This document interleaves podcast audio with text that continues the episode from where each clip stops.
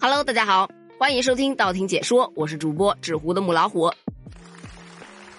今天呢，咱们来聊聊三个词儿，分别是社交恐惧症、社交流鼻症和社交冷漠症。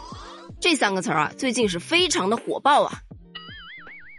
首先呢，说到社交恐惧症，它指的是以过分和不合理的惧怕外界某种客观事物为主要表现。患者明知这种恐惧的反应是过分的，而且发作的时候常常会伴有明显的焦虑啊。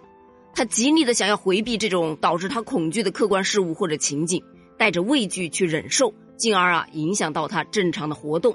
这个呢就叫做社交恐惧症。说白了呢，就是恐惧与人交往，在公共场合害怕自己会出丑，甚至啊有的人严重起来啊不会在别人面前吃东西。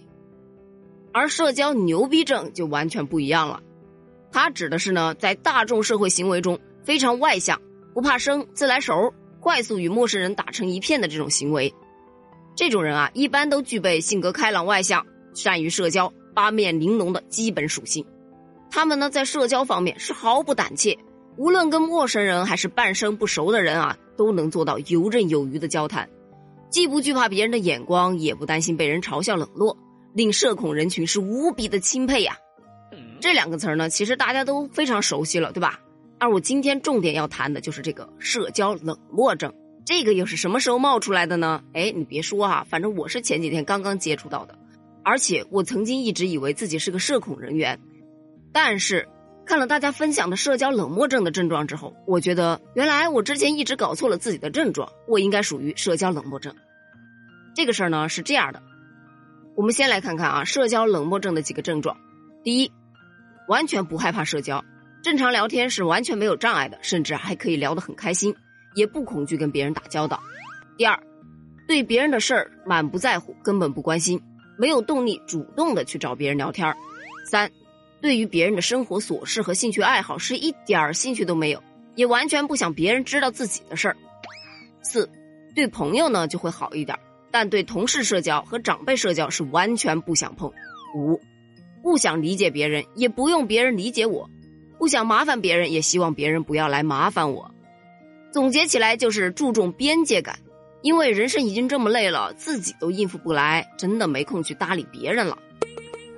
这不，这个名词一出来之后啊，很多的网友都纷纷留言了，这不就是说的我本人吗？我根本就不想知道同事她爸爸或她老公或她孩子赚多少钱、上什么学、干什么工作，我一点也不在乎，也不嫉妒，也不想知道。请你也不要来问我相同的问题，我们就好好的在工作中正常交流，不行吗？我也是，我也是，我一点也不想知道我同事的老公是做什么的，赚多少钱，他的父母是干什么的，他家小孩学到哪里了，又学会了什么，又准备去学什么，也不想知道我同事今天买了什么，明天要吃什么，大家就友好的交流，不行吗？我觉得这个也可能说的是我，所以啊，关系一般的朋友基本都已经失去联系了。我也觉得这个很正常啊，自己每天都很累了，还要再操心别人的事儿，不是更累了吗？当然，我也不需要别人来操心我，我自己一个人挺好的。这个让我想起了我跟我妈的一段对话，我妈老问我：“哎，你那个同学在做什么呀？”我总是说不知道啊，你都不知道关心一下，我关心这个干嘛？你那个同学的结婚了吗？哎呀，你管这个干嘛？这个症状也能叫做病吗？难道是我格局小了？但是这个病我完全不想治啊。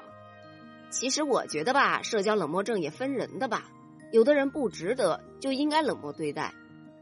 我以前啊就是个挺热心肠的一个人，别人遇到问题我比他还着急，有时候还强势的去说服对方。但是现在我变了。关我屁事！这四个字真的好好用哦。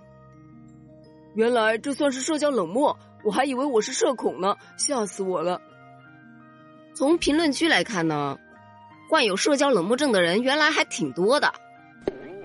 其实老实说啊，现在的年轻人压力真的非常的大，他们很多人其实都不是社恐，只是懒得社交而已。他只对自己感兴趣的人和事物充满热情。但是其他的一切关于别人的家长里短都是不感兴趣的。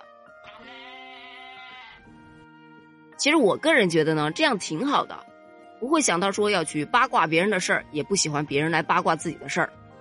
说白了，就是在对于感兴趣的人和事物上面，仿佛就能开启社交牛逼症的状态。